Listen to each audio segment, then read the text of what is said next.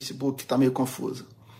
Ok. Olha, eu vou estar usando mais a câmera do YouTube, tá bom? Você que está me acompanhando aqui desse lado pelo Facebook, caso queira, tá bom? Você pode trans, é, é, transferir o. Oh meu Deus, transferir o quê? É, mudar de canal, tá bom? E me acompanhar pelo YouTube. Então, estou com duas câmeras aqui, dois iPhones. Um iPhone 13, eu estou usando para minha principal rede de transmissão, que é o YouTube, e o iPhone mini eu estou usando para a transmissão do Facebook. Então, esse é um culto da rede de pequenas igrejas. Então, aqui nós congregamos pessoas de todas as ideologias que estão aí disputando é, os corações dos brasileiros, mas eu tenho que, que, que reconhecer o fato de que, embora estejamos abertos para receber a todos, o importante é que aqueles que se juntarem a nós respeitem a diversidade. E predomina, também tem que reconhecer isso, entre nós, pessoas que serão muito magoadas de suas igrejas em razão da aliança que essas igrejas fizeram com o atual presidente da República tá bom? Então é um lugar de aconchego, é um lugar de apoio, é um lugar de, de abraço, é um lugar de, de harmonia, é um lugar assim, quer dizer, nós estamos é, simplesmente. Opa, deixa eu dar só mais uma ajeitadinha aqui. O que nós estamos fazendo é o seguinte: é, é usar, nos fazermos valer desse recurso, porque é melhor as pessoas estarem congregando do jeito que estão congregando aqui, a não ouvirem nenhuma palavra, não participarem de nenhum culto de adoração a Deus e assim, portanto, deixarem de de ser nutridas espiritualmente, tá bom? Então nós vamos dar início ao nosso culto. Eu vou, eu gostaria de chamar a sua atenção, é, preparando o nosso coração para o momento de adoração, para o texto de Isaías 40. Vou pedir que você abra a Bíblia no livro do profeta Isaías, capítulo 40. Olha só que coisa maravilhosa, é um texto que magnifica a Deus que é magnificar a Deus? É exaltar os seus atributos, as suas virtudes, suas perfeições. Então vamos lá? Consolem, Isaías 40, consolem, consolem o meu povo, diz o Deus de vocês. Falem ao coração de Jerusalém e anunciem que o tempo da sua escravidão já acabou, que a sua iniquidade está perdoada. É, versículo 3. No deserto preparem o caminho do Senhor. No ermo façam uma estrada reta para o nosso Deus. Verso 5. A glória do Senhor se manifestará e toda a humanidade haverá, pois a boca do Senhor o disse. Agora o texto, a parte de Isaías 40, que é a mais conhecida de todos. Quem na concha de sua mão mediu as águas e tomou a medida dos céus a palmos. Verso 13: Quem guiou o Espírito do Senhor ou como seu conselheiro o ensinou? Com quem ele se aconselhou, para quem, para que lhe desse compreensão? Quem lhe ensinou a vereda da justiça ou quem lhe ensinou sabedoria? E quem lhe mostrou o caminho de entendimento? Eis que as nações são consideradas por ele como um pingo que cai de um balde, e como um grão de pó na balança. Eis que ele carrega as ilhas como se fossem pó fino. Verso 17. Diante dele, todas as nações são como coisa que não é nada. Ele as considera menos do que nada, como um vácuo. E, portanto, verso 18 afirma: com quem vocês querem comparar a Deus? Vamos ter um momento de oração. Com quem vocês querem comparar a Deus? Ele é único. Esse é um dos atributos de Deus, a sua unicidade. Não há outro, não pode haver, porque somente um pode ser autoexistente, imutável, infinito, absolutamente in, independente de tudo que no universo foi criado por ele. Vamos ter um momento de oração preparando o nosso coração para a palavra de Deus. Pai Santo, nós bendizemos o teu nome por essa manhã. Poder trazer o Senhor com suas perfeições à nossa memória. Nós te agradecemos pela obra integral da tua graça em nossas vidas, que nos permite adorar, Senhor. Que nada roube de nossas vidas esse encanto por ti, esse prazer em pensar sobre o seu ser e os seus atributos. Ó oh Deus, porque tu és amabilíssimo. Quão feliz é aquele que o contempla na beleza da sua santidade e que por isso o Senhor o ama e por amá-lo o serve. Nós pedimos nessa manhã perdão pelos nossos pecados. Quanta iniquidade presente em nossa vida, quanta incredulidade, Senhor. Quanto desamor. Perdoa-nos. Afasta de nós as nossas transgressões. Ó Deus querido, Aceita nosso louvor pelo teu cuidado providencial, pelas orações ouvidas, pelo perdão de pecados. E agora ilumina a tua palavra, para que possamos extrair dela o que nos edificará espiritualmente. É o que te pedimos em nome de Jesus, Senhor. Um perdão dos nossos pecados. Amém. Ah, eu gostaria de dizer para você que está sintonizando hoje pela primeira vez num culto da rede de pequenas igrejas, com transmissão pelo meu canal de YouTube e meu canal de Facebook, que todas as manhãs nós estamos nesses cultos fazendo uma análise das parábolas, ou melhor, dos milagres de Jesus. Então, ambos os cultos, nós temos dois cultos no domingo um culto às 10 da manhã e o outro culto às 18 horas. Pela manhã, nós analisamos os textos dos evangelhos que falam sobre os milagres de Jesus. E às 18 horas, nós analisamos as passagens do Novo Testamento que falam sobre as parábolas, as parábolas de Jesus, tá bom? Então estamos mergulhados na, no pensamento de Jesus, nas obras do nosso Salvador. Então, seguindo aqui a sequência do Evangelho de Mateus, permita-me lembrar a todos que no domingo passado, em razão das eleições, nós vimos um texto das Sagradas Escrituras que fala sobre política. Nós analisamos pela manhã o texto de 1 Timóteo, capítulo 2, versículo 1 em diante ok? Então, só que na semana retrasada nós fizemos uma análise da passagem que fala da mulher cananeia. Na sequência de Mateus, então, mulher cananeia está em Mateus capítulo 15.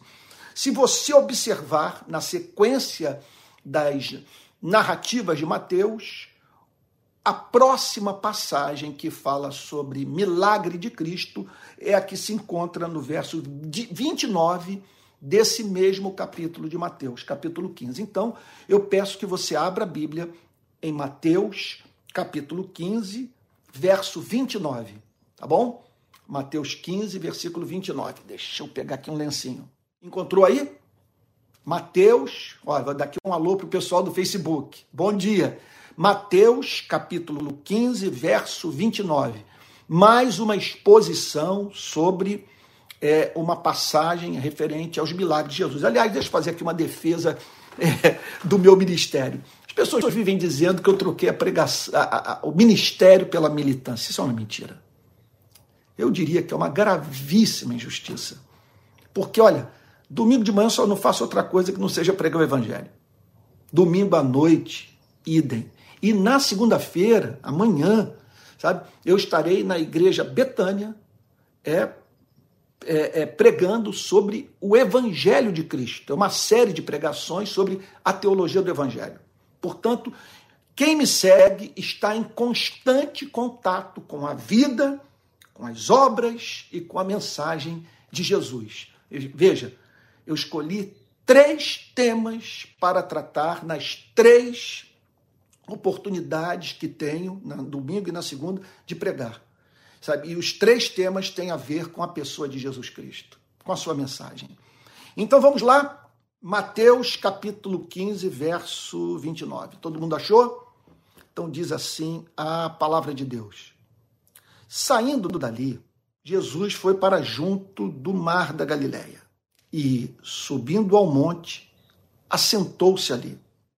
E vieram a ele muitas multidões, trazendo consigo cegos, coxos, aleijados, mudos e muitos outros, e os deixaram junto aos pés de Jesus, e ele os curou. O que essa passagem nos ensina? Olha, em primeiro lugar, o texto declara que aquelas pessoas souberam onde Jesus estava, onde Jesus haveria de se manifestar. Elas aproveitaram a oportunidade que tiveram de terem um encontro com Cristo. Meus irmãos queridos, não desperdicem essas oportunidades que Deus nos dá de encontrarmos a Jesus.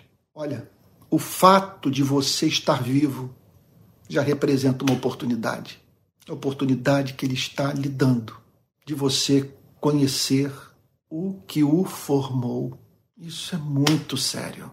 Olha, é, a pior coisa é de depois de termos desperdiçado todas as oportunidades que tivemos em vida de encontrar a Cristo, nós não encontrarmos mais é, oportunidade de o conhecer.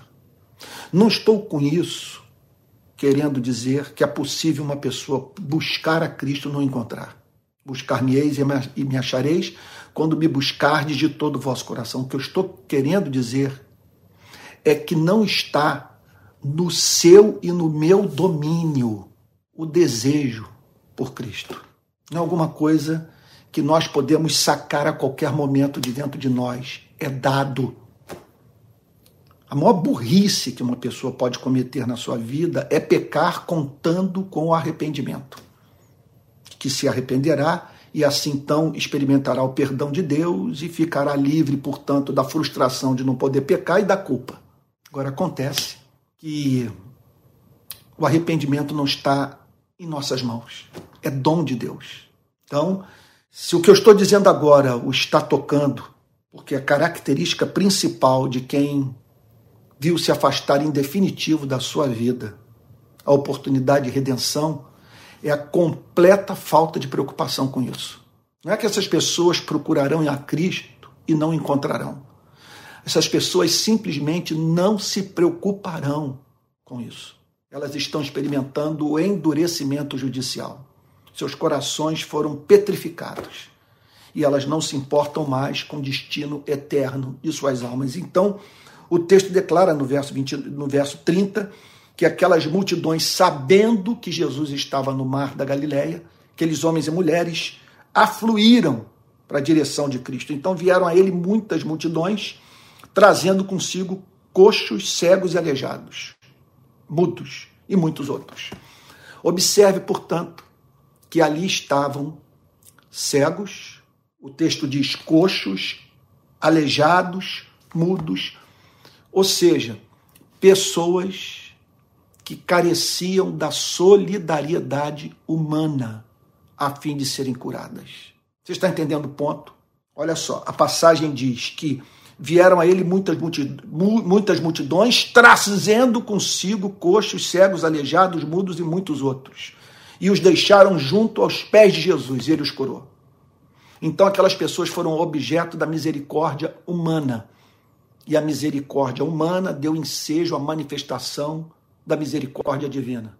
Misericórdia divina que, sem a mínima dúvida, esteve na gênese de todo aquele movimento, porque aquelas expressões de solidariedade nada mais representaram do que resposta de homens e mulheres à ação do Espírito Santo.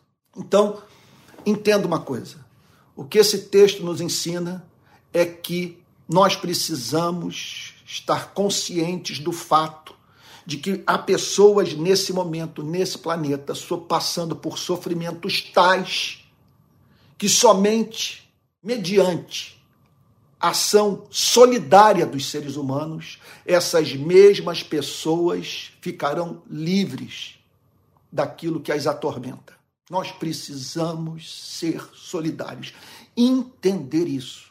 É, é fato que há sofrimentos para os quais o ser humano não tem subsídios interiores a fim de lhes fazer frente, a fim de, lhes, de os confrontar, a fim de deles se livrar, carecendo assim da solidariedade humana, e aqueles cegos, coxos, mudos, aleijados foram objeto da solidariedade de seus parentes e amigos.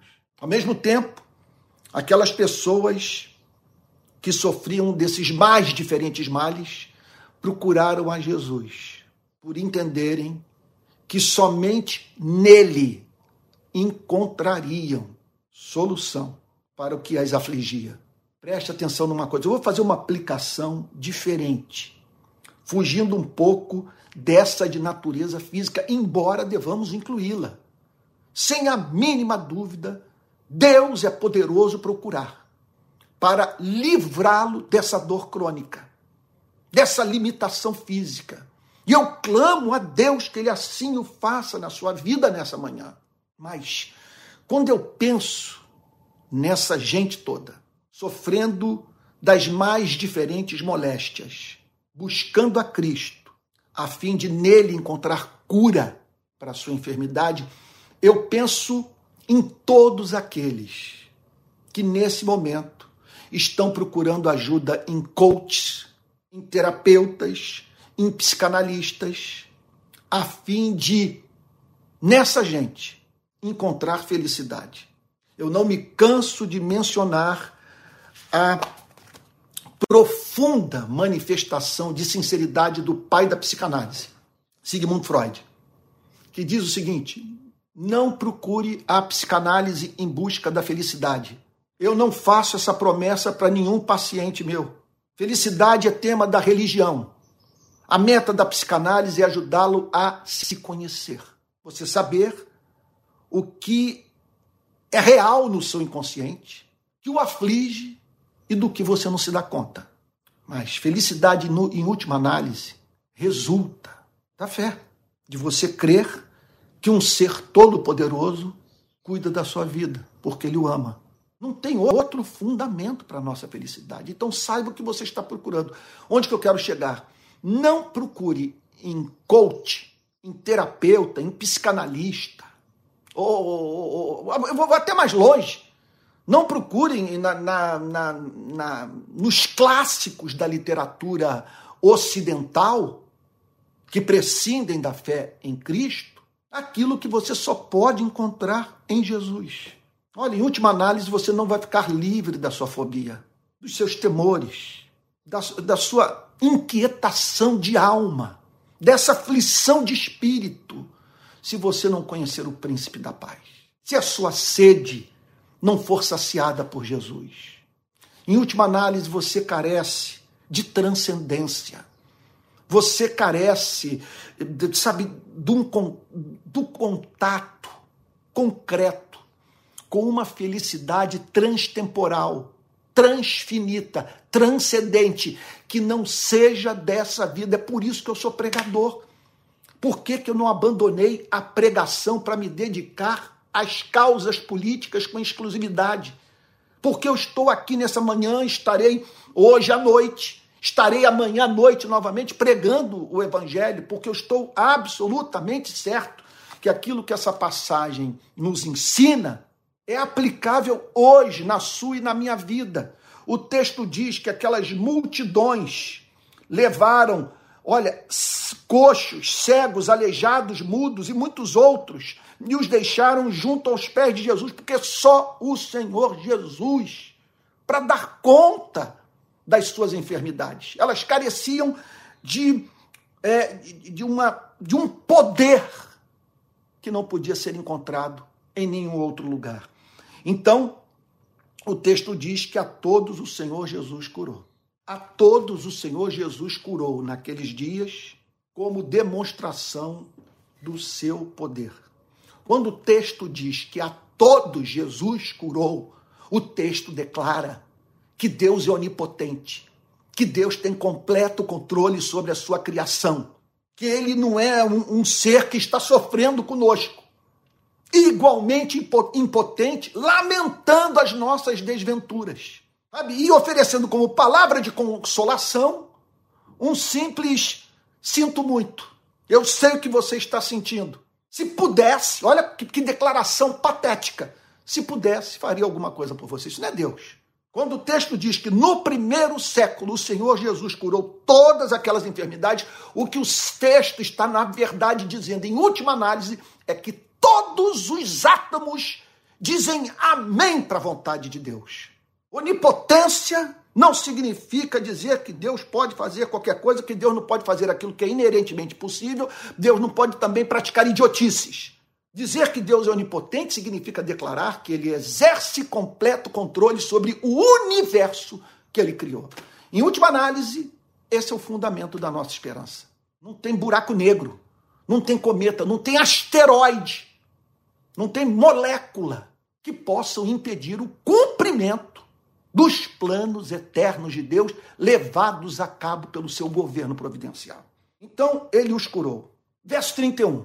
O povo ficou maravilhado ao ver que os mudos falavam, os aleijados recuperavam saúde, os coxos andavam e os cegos viam. O povo ficou maravilhado. Porque o povo ficou maravilhado. Em primeiro lugar, em razão do ineditismo. Era, uma, era algo impressionante, jamais visto.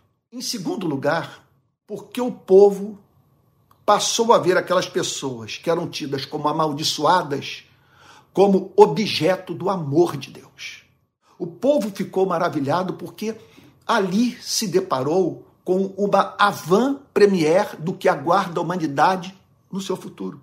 Porque Deus é onipotente. Preste atenção no que eu vou lhe dizer, eu tenho vontade de gritar. Porque Deus tem caráter. Você está entendendo o ponto? Porque ele tem todo o poder, ele tem caráter, ele é santo.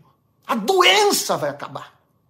Todo o processo de envelhecimento, todas as injustiças, todo o pecado, toda a safadeza, toda a maldade, toda a realidade socialmente construída a partir de deliberações de mentes que servem a Satanás e que criam um mundo dentro do qual os seres humanos não podem viver. Tudo isso chegará ao fim. Como eu sei que chegará ao fim? Como eu sei que chegará ao fim? Porque eu conheço o caráter de Deus. Ora, é óbvio que ele vai dizer um, um dia um basta para tudo aquilo que nos infelicita. E no primeiro século, Jesus está dando uma amostra ao curar todo mundo. Ao dizer que a última palavra não está com o diabo, a última palavra não está com a doença, a última palavra não está com acaso. Ele curou a todos, porque Deus é onipotente. Repito, exerce controle soberano sobre, sobre tudo aquilo que ele criou. E o texto declara que eles glorificavam o Deus de Israel. Que a meta de tudo é a manifestação do ser e dos atributos de Deus, de modo que os seres humanos em estado de, de encanto adorem o seu Criador. Meu Deus, que passagem extraordinária de tirar o fôlego. O texto prossegue dizendo o seguinte: Então Jesus chamou os seus discípulos e disse: aquela multidão toda fluiu para ouvir o Senhor Jesus, para obter cura. Mas o que, que aconteceu? Depois do, de toda aquela extensão de tempo passada ali naquele local, aquelas pessoas foram encontradas por Cristo com fome. Olha o que, que o texto diz. Então Jesus chamou os seus discípulos. Vamos parar para prestar atenção aqui num ponto? Jesus chamou os seus discípulos. Ele não chamou o PL, não chamou o PT. Você está entendendo? Ele não chamou a academia. Ele não chamou a Human Rights Watch. Não chamou a Anistia Internacional. Sabe? Ele não chamou a maçonaria. Ele, ele, ele chamou os seus discípulos. Você está entendendo o ponto? A sua igreja. Aqueles que se submeteram intelectual e visceralmente a Deus. Há coisas que Cristo só pode falar com seu povo. Há coisas que só a igreja pode entender. Só a igreja deve se preocupar com o uso político do nome de Jesus. Só a igreja deve se preocupar com culto transformado em comício. Há coisas que só a igreja pode ouvir. Quando se trata, por exemplo, da preservação do conteúdo do evangelho, que todos entendam não é tarefa do Supremo Tribunal Federal, não é tarefa do Congresso Nacional, não é tarefa do governo federal lutar pela preservação do conteúdo do Evangelho de Jesus Cristo. O Evangelho está sob a custódia da igreja. É tarefa sua, é tarefa minha defender o Evangelho.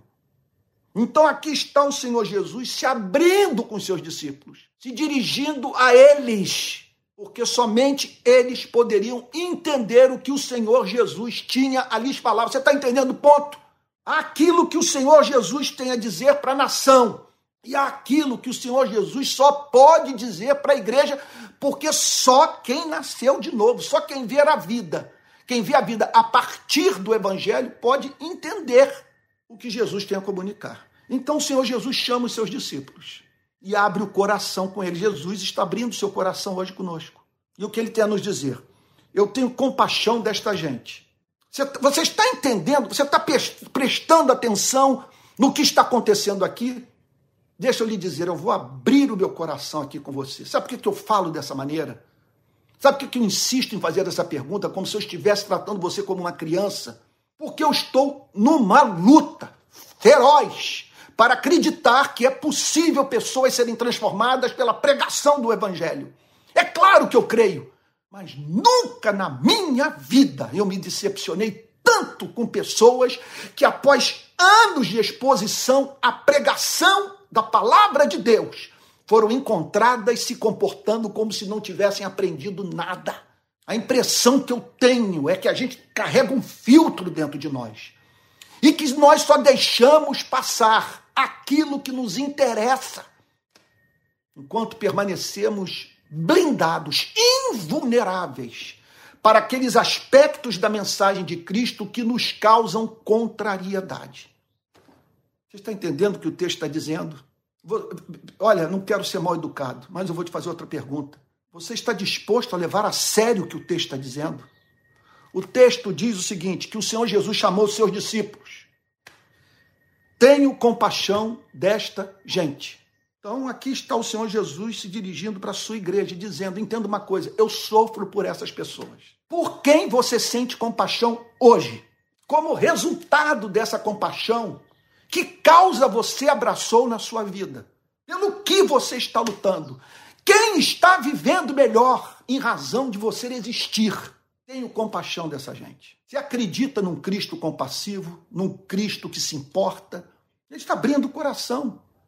Eu quero falar com vocês sobre os meus sentimentos. Eu me compadeço dessas pessoas. Observe que ele havia acabado de curar aquela gente. E ele manifesta agora um outro tipo de compaixão. Olha o que, que o texto diz. Tenho compaixão desta gente porque já faz três dias que eles estão comigo e não têm o que comer. Está falando do que o texto? O texto está falando sobre o pão. O pão. O texto está dizendo que a causa da fome atinge as entranhas de Cristo que ele se compadece por aqueles que não têm o que comer. E igreja que não se preocupa com isso é sinagoga de Satanás. Está desconectada da vida emocional de Jesus. Você pode ter calvinismo, você pode subscrever a confissão de Westminster, você pode ter decorado a Instituta de João Calvino, mas você não está em comunhão com a vida emocional de Cristo se você não se compadece dos que têm fome. O texto é claro, eu tenho compaixão dessa gente, porque faz três dias que esses homens e mulheres estão comigo e não têm o que comer. Observe que ele podia mensurar. Estão há três dias comigo. E depois dessas 72 horas, estão aqui com a palavra no coração, tendo provado do meu milagre, mas com carência de pão. Como que a igreja pode não se preocupar com isso? Como que numa eleição como essa, eu não quero dizer mesmo quem você votar, embora todos já saibam em quem eu não vou votar. Mas como no momento crucial da história do nosso país, essa não é a sua questão prioritária. Eu quero, o meu voto, com minha ação política, com a minha militância nas redes sociais, é lutar pela erradicação do problema da fome. Ver gente sem o pão é uma afronta ao Criador. O texto está dizendo: machuca o coração de Cristo. Se você estiver dedicado à causa do faminto, você simplesmente não quer ficar aqui de pieguice. Você estará enxugando as lágrimas de Cristo. Ah, pastor, deixa de ser melodramático. O texto aqui está dizendo que um Cristo tomado de compaixão chamou sua igreja. Repito, ele não chamou o MST, chamou a igreja e disse: Eu sofro porque eu estou vendo essa gente que está comigo há 72 horas, três dias, eu sei o tempo exato que essa gente está comigo e que tem fome. Suspeita-se que hoje nós temos 30 milhões de famintos no nosso país. Durante a pandemia, eu me lembro de entrar em barraco em favela do Rio de Janeiro, da moradora se lançar nos meus braços ao me ver com cesta básica, fruto de doação ao Rio de Paz, e dizendo para mim muito obrigado, que eu não tinha mais nada na minha dispensa. Não tinha um pão, não tinha o que comer. Aí abria as portas da dispensa, a geladeira e me mostrava a ausência completa de pão.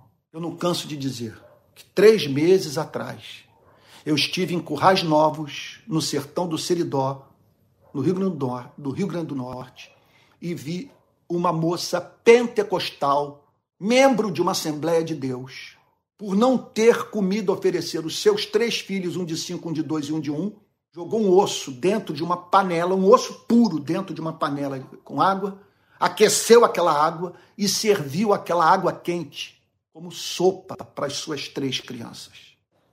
Portanto, como não nos preocuparmos com distribuição de cesta básica? Como nós não nos preocuparmos com políticas de segurança social? Como não, nós não nos preocuparmos com uma ação do poder público, mediante a qual a fome possa ser erradicada? Antônio, por que você fala aqui em, em, em, ação do poder público? Jesus está se dirigindo à igreja, não está se dirigindo ao Estado. Amigo, meu irmão e minha irmã, vamos usar o cérebro. 30 milhões de pessoas. 30 milhões. Eu estou falando de algo estrutural. É um mar de gente que acorda sem ter o que comer. Se o Estado não agir, essas pessoas vão morrer de fome. Então cabe à igreja praticar a filantropia, entrar nos barracos com as mãos cheias de cestas básicas e cabe a essa igreja pressionar a autoridade pública para que ela honre o que foi pactuado, porque foi pactuado, está registrado na Constituição Federal que o governo brasileiro teria obrigação de não permitir que o cidadão brasileiro passasse fome. Então aqui está o Senhor Jesus falando sobre o problema da fome. Tenho compaixão desta gente porque já faz três dias que eles estão comigo e não têm o que comer. Nós estamos aqui, portanto, do fundamento teológico da missão integral da igreja. Aqui está declarado da forma mais nítida possível que a igreja não é apenas chamada para cumprir a grande comissão, levar o evangelho aos que não têm, aos que não conhecem a Cristo a igreja é chamada para cumprir o grande mandamento: amar ao próximo como a si mesmo. E o texto prossegue com o Senhor Jesus dizendo: E não quero mandá-los para casa em jejum.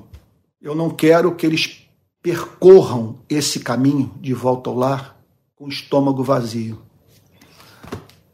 Você está entendendo o ponto? Porque há certas coisas que nós não podemos fazer na vida se nossas necessidades básicas não tiverem sido supridas. Parece que a igreja muitas vezes é, é assim, é vista como crendo que sua missão é cuidar de espíritos desencarnados. Que Jesus está dizendo o seguinte: como que essa gente vai voltar para casa? E nós poderíamos fazer muitas outras aplicações mais. Como que você espera que essa gente produza se o estômago está vazio? O que você. Então, fala-se muito no nosso país sobre família. Família, preservar a, a pátria, a liberdade, o nome de Deus e a família, os valores da família. E o que eu quero lhe dizer é que a família não vai funcionar bem sem moradia, sem acesso à educação pública decente, sem acesso a uma saúde pública digna, saúde, educação. Essa família não vai funcionar bem se sua casa for atingida em operações policiais sem nenhum propósito, por balas perdidas, bala de fuzil. Essa família simplesmente sucumbirá se os seus membros não se encontrarem, se as relações trabalhistas remeterem os membros dessa família para trabalharem 8, 10 horas por dia, seis vezes por semana, ganhando um salário mínimo, passando quatro horas do seu tempo no trânsito, você não vai ter vida em família. Então, não quero mandá-los para casa em jejum para que não desfaleçam pelo caminho. Se essas necessidades básicas não forem supridas, eles vão desfalecer. Então, aqui o Senhor Jesus está nos apresentando o quanto as condições materiais de vida são de fundamental importância para o cumprimento da nossa missão nesse planeta. O que cabe à igreja é lutar mediante ação filantrópica, mediante o discipulado, o ato de formar Cristo no coração dos seus membros, mediante ação política, lutar para que essas condições sejam supridas a fim de que os seres humanos expressem da forma mais ampla possível a beleza de Deus presente em suas vidas, porque todos foram criados à imagem e semelhança do seu Criador e nós estamos abortando talentos e dons, em razão do não suprimento dessas condições indispensáveis para que os seres humanos não desfaleçam pelo caminho. Verso 33. Mas os discípulos lhe disseram: Onde haverá neste deserto pão suficiente para saciar tão grande multidão? Essa é uma pergunta que nós temos que fazer. Onde encontrar pão para toda essa gente? Vamos pensar nessa pergunta sendo feita hoje. Eu pergunto a você: esse país tem recursos para alimentar todos os famintos? Há oferta de alimento suficiente nesse planeta para alimentar seus 8 bilhões de habitantes? O problema da fome já foi erradicado pela humanidade a partir da Revolução Industrial. A economia de mercado produziu tamanho acúmulo de riqueza que hoje a fome já não é mais um problema da natureza, de uma natureza que se afigura para o faminto como indiferente ao seu estado de petição de miséria. A fome hoje é um problema de justiça social. Nosso país tem condição de alimentar com fartura todos os brasileiros. E aqui está a pergunta que os discípulos fazem. Onde haverá neste deserto pão suficiente para saciar tão grande multidão? Se você me perguntasse hoje, onde há nesse país pão para alimentar essa, essa multidão, eu diria o seguinte: os nossos campos, pela infinita bondade de Deus, produzem com fartura. O que nós precisamos é da solidariedade do povo, do exercício do amor filantrópico e da ação política a fim de que o Estado cumpra o seu papel constitucional. Você está entendendo o que eu estou dizendo? Tudo começa com o Cristo tomado de compaixão, virando-se para a sua igreja e dizendo: Eu me compadeço dessas pessoas que não têm o que comer. Elas não conseguirão voltar para casa. Não vão conseguir cumprir uma meta básica como essa. Elas sabem o caminho, mas não têm força. Elas vão desfalecer. E eu quero dividir isso com vocês. Agora, é claro que Deus poderia resolver diretamente esse problema. O que ele, o que ele anela é dar a você e a mim a oportunidade de escrevermos uma página bonita da nossa vida, de participarmos da, da ação de Deus na história, de sentirmos o que ele sente, de sermos instrumentos da sua compaixão. Jesus perguntou: quantos pães vocês têm? O que vocês têm em mãos? Olha, você me perdoe espiritualizar essa passagem é, é burrice monumental. Quantos pães vocês têm em mãos? Essa era a pergunta que podia ser feita na época. Quantos pães vocês têm? Hoje, a pergunta está para além dessa. Ele não pergunta apenas quantas roupas eu tenho no meu closet que eu não usei esse ano. Ele não está perguntando apenas o que eu posso dividir do salário que eu ganho. Ele está perguntando sobre democracia. Sim, Ele está perguntando sobre Estado democrático de direito, ele está perguntando sobre o exercício compassivo da cidadania. Ele está perguntando o seguinte: o que as leis do país permitem que vocês façam? O que lhes cabe fazer para fazer o pão chegar à vida dessa gente? Essa pergunta não podia ser feita no primeiro século, mas está sendo feita a você e a mim. O problema da fome hoje é o ponto de partida das escolhas políticas que nós estamos fazendo. Ah, talvez, aí talvez você esteja dizendo: ah, pastor, gente ser ingênuo. O que nós precisamos é da revolução do proletariado. Enquanto esse dia não chegar, nós vamos estar apenas ministrando é, é, é, é analgésico para as pessoas. Não resolveremos os seus problemas. Outros dirão: esse país precisa de um choque de capitalismo. Olha o voto do interior de São Paulo. Todos querem mais capitalismo. Vergonha! Vergonha! As pessoas estão morrendo de fome hoje. Não temos tempo para esperar. Temos que agir imediatamente. E seja quem for que ganhe essas eleições, nós temos que fazer a chapa ficar quente para a classe governante e exigir que, a partir de janeiro, quem ganhar essas eleições nos apresente um plano nacional para a erradicação da fome. Fome. Ou, ou você quer que eu ore para que Deus tire tudo de você e dos seus filhos. Tire tudo de nós, para nós sabermos o que, que essa gente passa quando vai dormir com o estômago roncando de fome. Quantos pães vocês têm? Eles responderam: sete pães e alguns peixinhos. É isso que nós temos. Às vezes, quando tudo deu errado no meu ministério, eu me dedico a esse exercício eu olho para o que restou nas minhas mãos e digo para Deus: Senhor, é isso que sobrou. Eu entrego a Ti. Multiplica o pouco que eu tenho para alimentar as multidões. Então, tendo mandado o povo assentar-se no chão, Jesus manda todo mundo ficar sentado. Observe, portanto, que a fé em milagre não nos impede de usar o cérebro, de planejar as coisas. Vamos assim dizer, de fazer a guerra com prudência, como diz o livro de Provérbios. Às vezes pessoas falam, mas Antônio, você não toca em determinados temas nas redes sociais. Aí eu digo que eu não sou idiota. Eu não vou tratar de temas tão complexos sem que tenha tempo para fundamentar aquilo que eu penso. Não vou, de modo algum, forçar não cristãos a se comportarem como cristãos. Isso é pelagianismo. Eu não acredito que seja um concurso da graça de Deus da regeneração, da transformação levada a cabo pelo evangelho que uma pessoa poderá viver o cristianismo. Não existe cristianismo sem Cristo.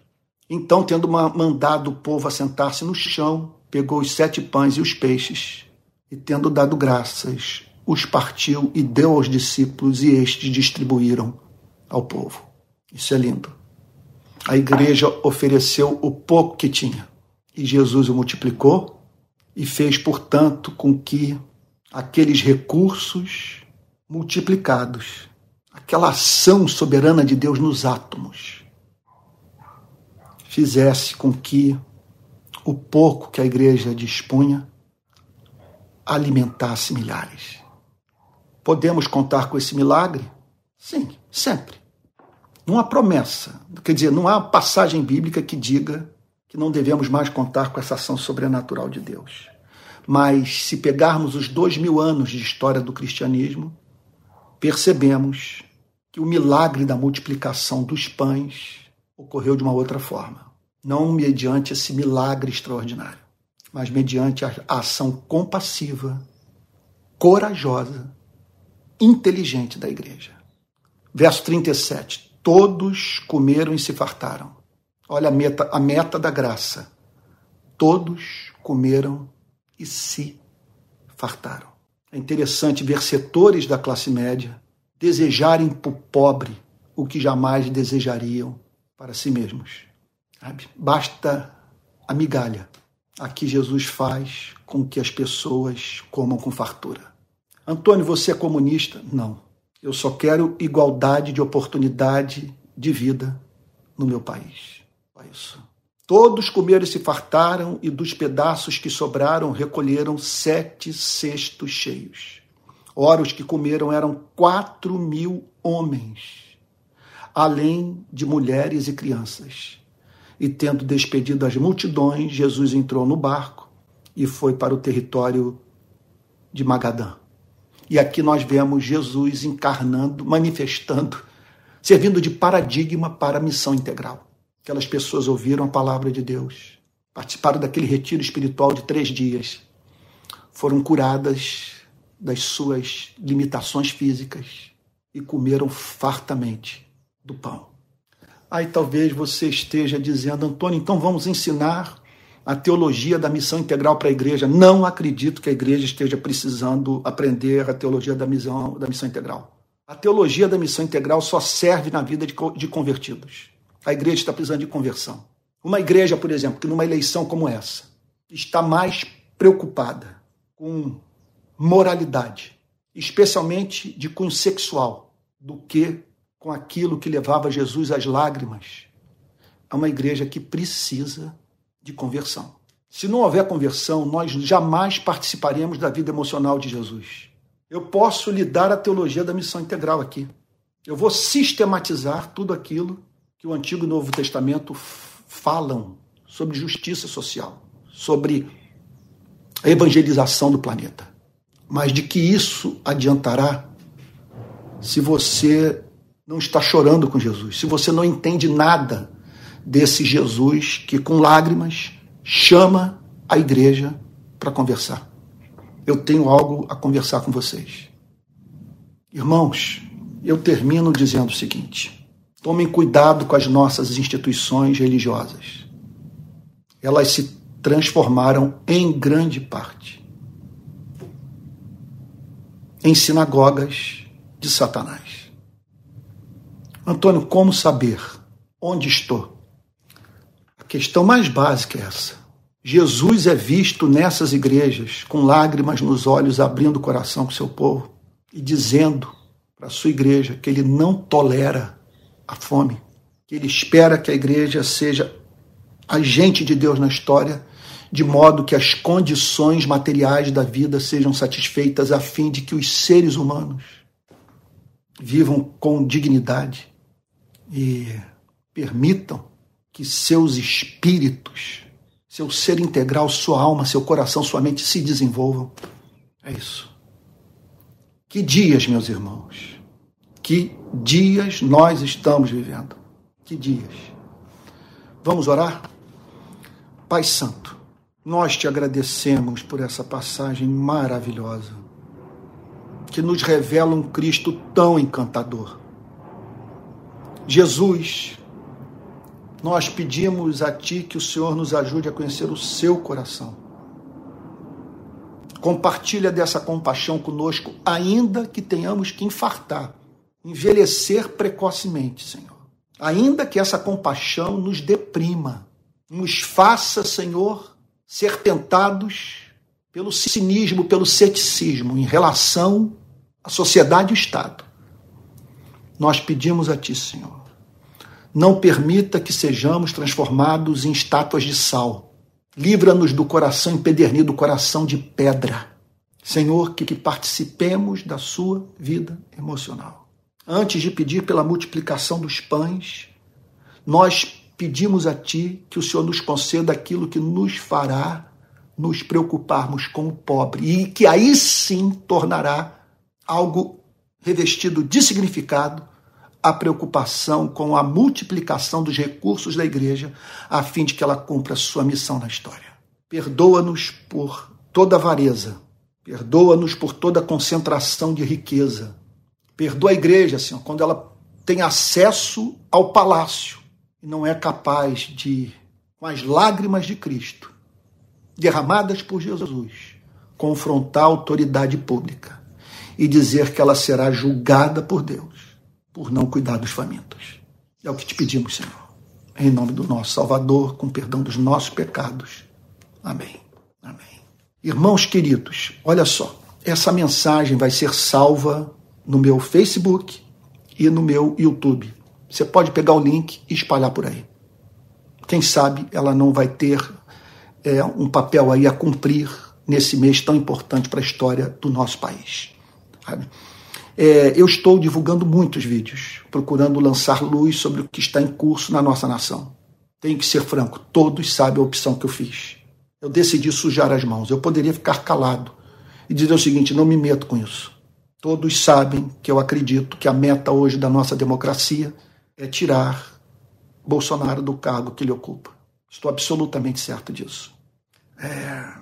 Então eu peço que você me ajude a multiplicar esses vídeos. Olha, o vídeo Lula e o Jeg se espalhou pelo, pelo país. O vídeo também que eu postei ontem sobre essa, aquele vídeo, 10 razões pelas quais. Sou cristão e tenho 10 razões para não votar em Bolsonaro. Só no TikTok ele alcançou é, mais de 3 milhões de pessoas.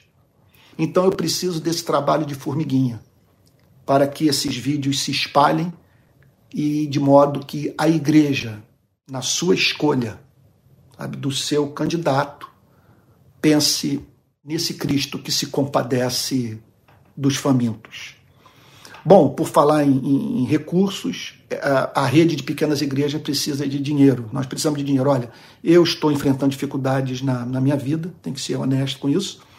Né? Não quero entrar em detalhes, e eu estou em vias de não mais receber ajuda de nenhuma instituição evangélica. Então vou viver da rede, que hoje seria a única instituição a, a me ajudar. Então vai aí o nosso Pix. Com, olha, com esse dinheiro nós vamos pagar quem já está trabalhando para a rede de pequenas igrejas. Nós ainda temos que pagar é, tesoureiro, contador, ajudar os pobres, entre tantas outras despesas mais. Então, é, caso você queira dar sua oferta, aqui vai o nosso Pix, o Pix da rede de pequenas igrejas, que é Pix RPI 22, não tem nada a ver com candidato, hein? Arroba gmail.com. Vou repetir, Pix RPI 22 arroba gmail.com. Você, ao usar esse Pix, você então estará fazendo com que esses recursos cheguem ao, à conta bancária da rede de pequenas igrejas. Ok?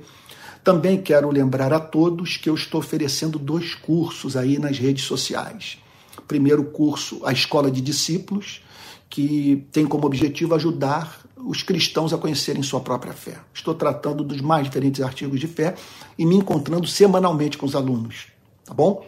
Então, Escola de Discípulos. Daqui a pouco eu vou botar o link nos comentários do YouTube e do Facebook. E um outro curso é o, o curso sobre cristianismo e política, no qual eu falo sobre as mais diferentes doutrinas, uh, perdão, as mais diferentes ideologias, e isso à luz das sagradas escrituras. Ok? Olha, lembre-se que o nosso meio oficial de comunicação da rede de pequenas igrejas é o Telegram. Daqui a pouco também eu vou botar é, o link do nosso Telegram, para que você possa, portanto, participar é, da rede de pequenas igrejas. E o meu filho Pedro e o nosso querido Emerson, Sargento Emerson, estão tratando de organizar o movimento no país todo. Tá bom? De modo que nós saibamos em que cidades nós estamos e comecemos o treinamento da liderança. Esse é um caminho sem volta para mim. Eu estou mil vezes mais feliz. Aqui está com todos nessa manhã, pregando livremente a palavra de Deus, sem ser sem nenhum cerceamento da minha liberdade de expressão, do que estaria se estivesse, ainda que fosse num templo superlotado, mas com pessoas se levantando, virando as costas para mim, em razão de eu ter falado justamente aquilo que eu acabei de falar na pregação dessa manhã. Tá bom?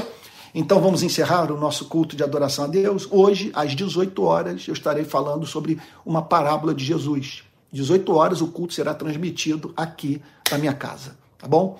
Vamos receber é, é, é, a, aí a, a bênção apostólica. Ah, deixa eu dizer algo. Essa semana me chamaram de, de militante pró-drogas, que eu sou a favor das drogas, porque eu elogiei a decisão do presidente americano Joe Biden de tirar de trás das grades americanos, a maioria hispanos e negros, que foram detidos em razão de, por, de serem encontrados por policiais portando maconha. O Joe Biden vai tirar essa gente das grades. Gente que foi presa é, dentro da esfera federal né, do, do governo americano. Eu achei a decisão extraordinária. E aí eu aplaudi. E foram dizer que eu sou favorável às drogas. Eu sou a favor, veja só, da descriminalização. Não vou fomentar o uso, sabe? Embora eu seja, não vou ser hipócrita, usuário de bebida alcoólica. Eu gosto de cerveja, especialmente cerveja artesanal, gosto de vinho. O que, é que eu posso fazer? Me faz bem. Eu não tenho na minha família histórico de dependência química, de alcoolismo. Eu tenho completo controle sobre a coisa. Posso ficar uma semana, duas semanas, um mês sem beber. Mas quando eu tenho oportunidade, sabe, me faz bem. Agora você imagine nós proibirmos o comércio de gin, de vodka, de cachaça, sabe? Da mesma forma que queremos criminalizar o porte de maconha. Ah, mas talvez alguém diga, Antônio, mas calma aí, ninguém é preso por, por portar maconha se você não for negro e pardo. Se você tiver uma determinada quantidade, simplesmente o policial vai dizer que você é traficante. Dependendo do lugar onde então você se encontrar, você pode passar por, por traficante. Aí você vai lá, aquele garoto que estava ali com não sei quantos gramas de maconha na mão, vai parar no sistema prisional, que é uma verdadeira, me perdoe aqui um lugar comum, universidade do crime. Não acredito que se combata assim o uso de drogas. Veja, há muitos pecados bíblicos que nós não criminalizamos. Entenda isso. A Bíblia tem horror à idolatria. Se pegarmos o Antigo Testamento, praticamente todos os julgamentos de Deus sobre Israel tiveram como causa tiveram como causa a idolatria associada à injustiça social. É impressionante como isso tá, perpassa o Antigo Testamento. Okay? Mas nem por isso nós criminalizamos a idolatria. Imagine criminalizar a avareza. Imagine você prender todas as prostitutas e todos aqueles que usam prostitutas nesse país. A prostituição é bela? É um atentado à dignidade humana. É muito triste você saber que uma pessoa está indo para a cama com outro ser humano por dinheiro. E que um ser humano está usando um outro ser humano. Mas você vai criminalizar, vai botar atrás das grades? Quer dizer, você vai mandar viatura passar na Avenida Atlântica aqui em Copacabana e prender todo mundo? Será que nós queremos a implosão do sistema prisional? É isso, sabe? É, é, é o uso da inteligência. Nós precisamos entender, eu aplico isso a outras áreas mais da vida. Nós podemos, então, conservadores e progressistas, e aqueles também que não se veem nem de um lado nem de outro, podemos ter metas parecidas, perseguir os mesmos objetivos, mas por caminhos diferentes. Aqueles que acham que a saída para você diminuir certas práticas pecaminosas é a criminalização. Eu não acredito nisso. Sabe? Pegue o cigarro, por exemplo. O que fez com que o consumo despencasse foi todo um trabalho de conscientização social. De modo que hoje você vê uma pessoa fumando, você tem a impressão que essa pessoa é, sabe, é portadora de alguma psicopatologia. Diante de tantas informações que temos sobre o quanto o uso do cigarro abrevia a vida e, portanto, o consumo despencou. Por que nós não fazermos isso também com bebida alcoólica e com o uso da maconha? Tá bom? Muita conscientização.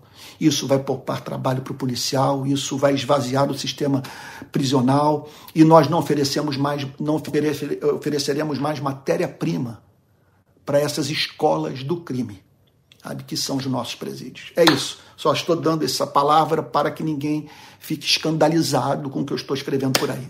Ok? Vamos receber a benção apostólica e que a graça do nosso Senhor e Salvador Jesus Cristo, o amor de Deus o Pai, a comunhão do Espírito Santo sejam com cada um de vocês, desde agora e para todos sempre. Amém. Um bom dia, um bom almoço para todos e até logo mais às 18 horas, mais uma exposição bíblica e hoje direto da minha casa. Vamos analisar mais uma parábola de Jesus. Que Deus os abençoe e os guarde. Até mais tarde.